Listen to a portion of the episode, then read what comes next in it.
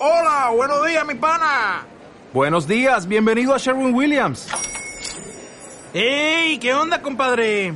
¿Qué onda? Ya tengo lista la pintura que ordenaste en el ProPlus app. Con más de 6.000 representantes en nuestras tiendas listos para atenderte en tu idioma y beneficios para contratistas que encontrarás en aliadopro.com. En Sherwin Williams somos el aliado del PRO.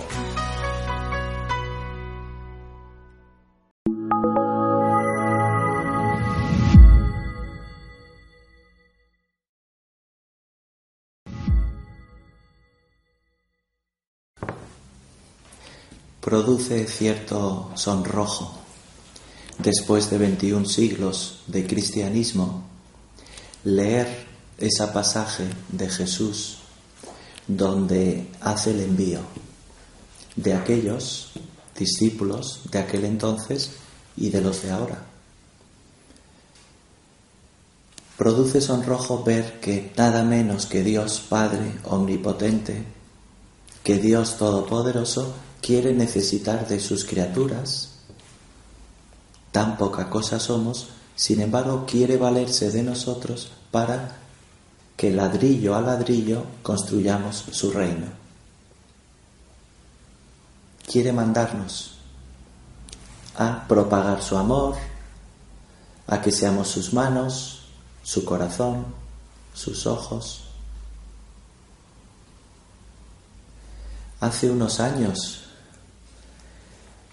eh, una chica me pidió que la casara, una antigua alumna de un colegio donde estoy.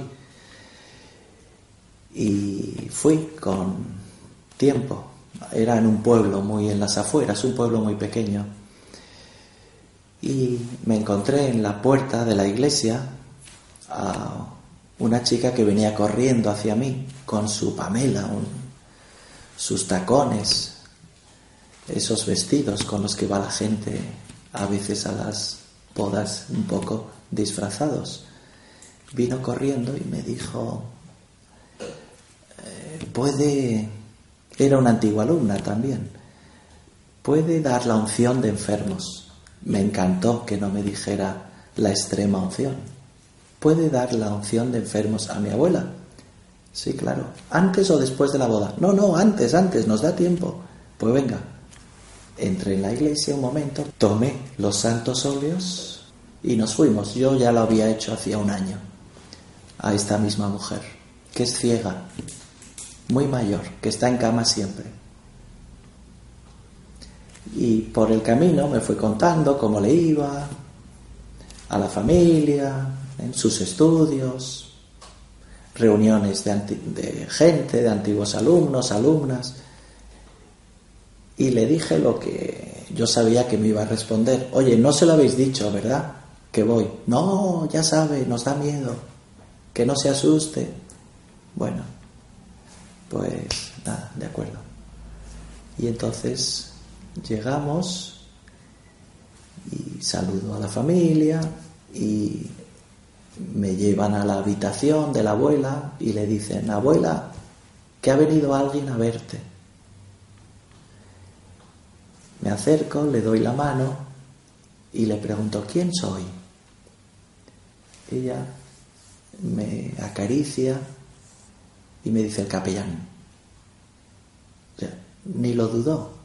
Fue unos segundos. Ni lo dudó el capellán. dije, ¿cómo lo sabes?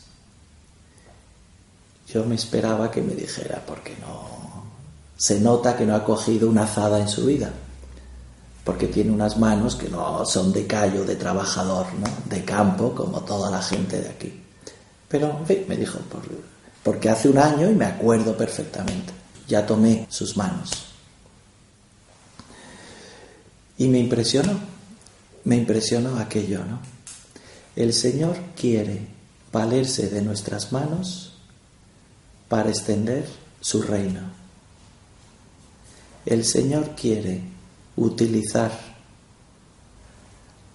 a cada uno de nosotros que somos únicos, somos únicos para extender su reino. Por eso causa cierto sonrojo aquel envío. Mirad que os envío como corderos en medio de lobos.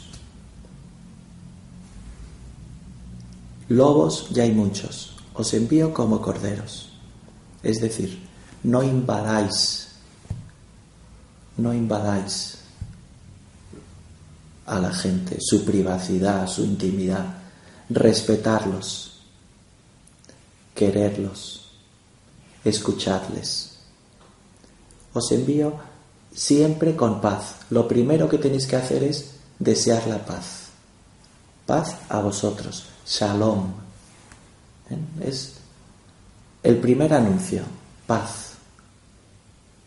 Y después, causa sonrojo.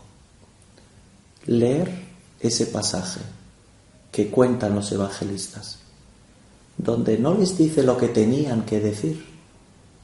En esa misión, en ese recao, en ese encargo que Jesús les hace y nos hace, les dice, nos dice con qué actitud hemos de ir. No llevéis ni alforja, ni sandalias, ni dos túnicas, ni dinero. No es que haya que imitarlo estrictamente, literalmente, pero al menos no actuar en contrario a esas disposiciones nos está invitando a que nos abandonemos en Dios con sensación de provisionalidad. Dios proveerá. Hoy esa disposición es ir muy contracorriente. Es difícil no apegarse a lo cómodo, a lo fácil, a lo eficaz, Esperamos que haya medios para propagar su reino. Si esperamos que haya medios, nunca lo propagaremos. Aquellos doce se creyeron el envío. Que vayáis, que deis fruto. Y no llevéis ni esto, ni aquello, ni lo otro.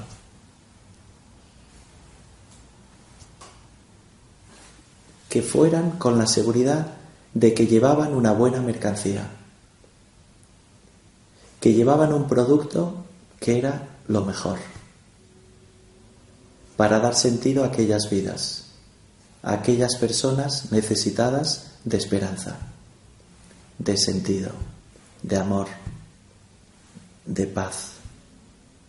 Y hoy, 21 siglos después, el producto es el mismo y el recipiente, la gente está igual. Está igual. Necesitada de la verdad. Porque espejuelos, mentirijillas, ya hay demasiadas. Mirad que estoy a la puerta y llamo. He aquí que estoy a la puerta y llamo. Si alguno escucha mi voz y me abre, yo entraré y estaré junto a él y cenaré, dice otra traducción, con él. Si quiero propagar ese reino, he de llenarme de él, abrir la puerta al Señor y entonces tendré cosas que decir, tendré cosas que transmitir. Nadie puede servir a dos señores, a Dios y al dinero.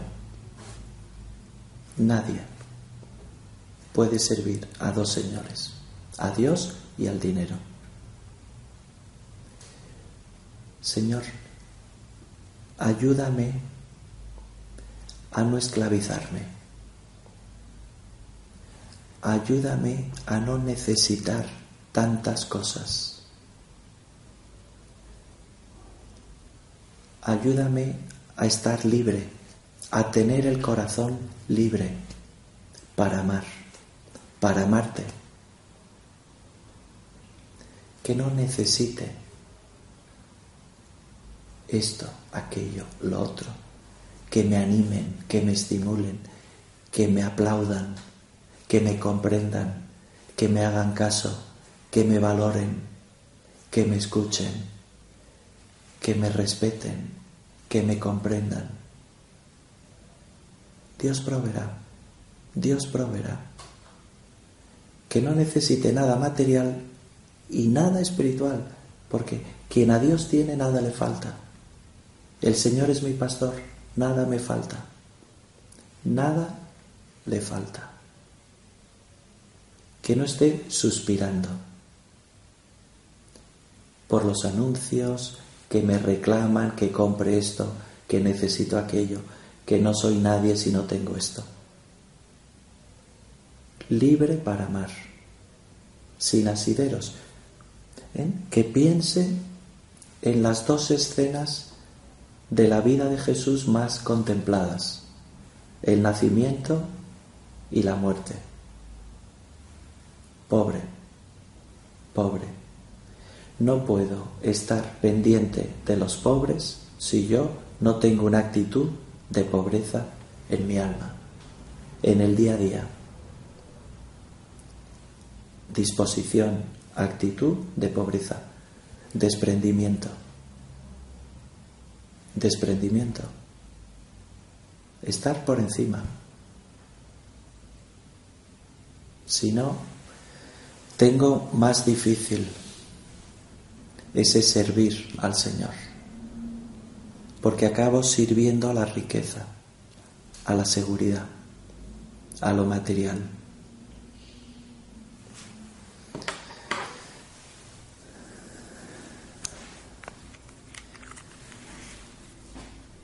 Aquellos discípulos de Jesús, portadores de Dios, no se debían inquietar por otra cosa con sentido de la providencia. Que hablaran de Él sin perder tiempo, sin reparos, sin anestesia, a bocajarro. No saludéis a nadie por el camino. Es decir, no os entretengáis.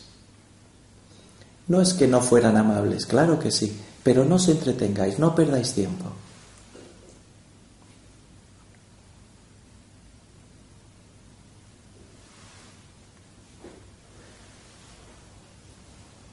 desinstalaos, desinstalaos.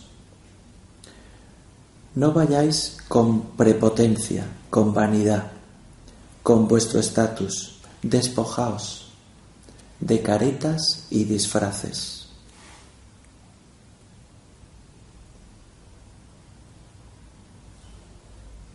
Les invita a que lleven medicinas si la necesitan y productos de higiene personal, poca, poco. Si quieren conectar con los seres humanos, deben estar llenos de humanidad. Comed de lo que os den. Dormid en la cama que os ofrezcan. Quedaos en la casa que os ofrezcan y no busquéis otra. Ahí y no os cambiéis de casa. Conformaos con cualquier cosa.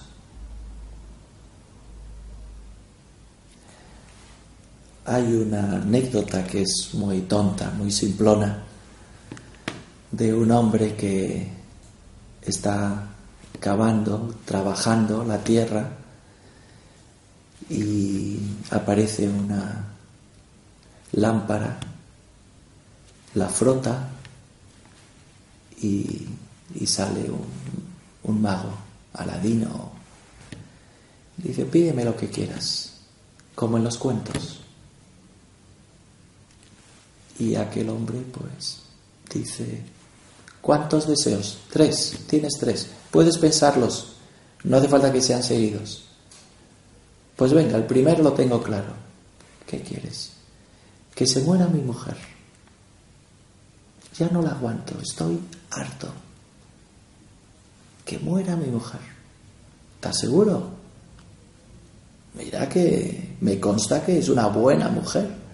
Nada, me casaré con otra más joven, más guapa, más rica. Pues nada, tus deseos son órdenes, cúmplase. Y desapareció el mago. Y aquel hombre fue a su casa y efectivamente había muerto su mujer. Simuló lástima, hubo el funeral, el entierro, y muy pronto, muy pronto se dio cuenta que la echaba de menos, que aquel mago tenía razón, que había sido un tonto, que se había precipitado.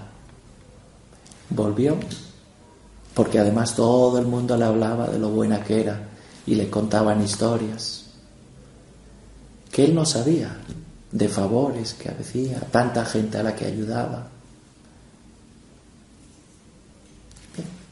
Total, que fue donde había enterrado la lámpara y la volvió a frotar y le dijo, segundo deseo, pues que viva mi mujer. Pero hombre, sí, sí, que viva mi mujer. Sin duda, además, sin duda. Estoy todo el día alicaído, destrozado, llorando. Qué tonto he sido. Hombre, ya, pero yo no puedo hacer estas cosas tan raras. Tú puedes eso y más. Pues venga, concedido. Fue a su casa y efectivamente su mujer estaba allí. No sé qué explicación dieron, pero el hecho es que le daba igual. Volvía a tener a su mujer.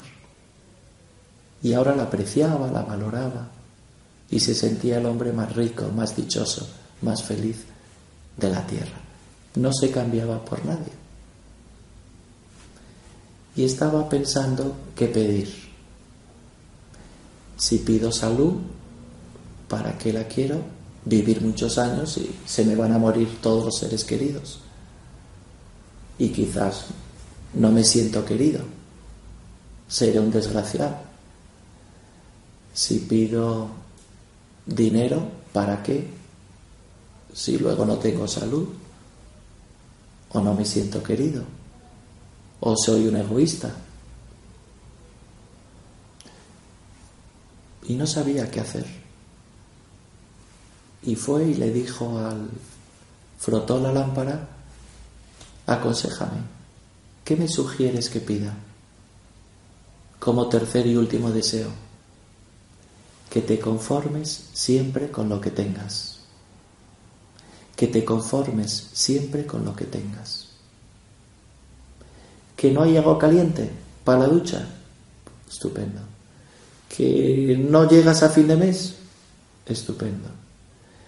Que esa persona te cuesta el trato, estupendo. Que ese trabajo no te gusta, que el jefe es muy duro, muy exigente, muy arrogante, estupendo. Que me conforme siempre con lo que tenga. Y serás una persona rica, porque tendrás paz porque tendrás serenidad. Mirad que os envío, mirad que os envío. No os quedéis en casita, propagad, distribuid ese mensaje, hacerlo llegar, ese mensaje de la buena nueva. Os ha nacido el Salvador, el Mesías, el Redentor. No llevéis ni aquello, ni lo otro, ni esto con sensación de provisionalidad, por encima de lo material y de muchas otras cosas espirituales. Vuestro tesoro es Cristo. Cuidadlo. Lo lleváis en vasijas de barro, pero lo lleváis. Valoradlo y apreciadlo. Así se lo pedimos a la reina de los apóstoles, a la madre de la iglesia a la esperanza nuestra. Dame esa convicción que tuvieron aquellos primeros. No pensaron, no hay nada que hacer, esto es imposible. En esta sociedad es imposible hablar de estos ideales. Ellos se creyeron aquel yo estaré con vosotros. Que tú y yo, con nuestras limitaciones tan patentes, nos lo creamos también. Así sea.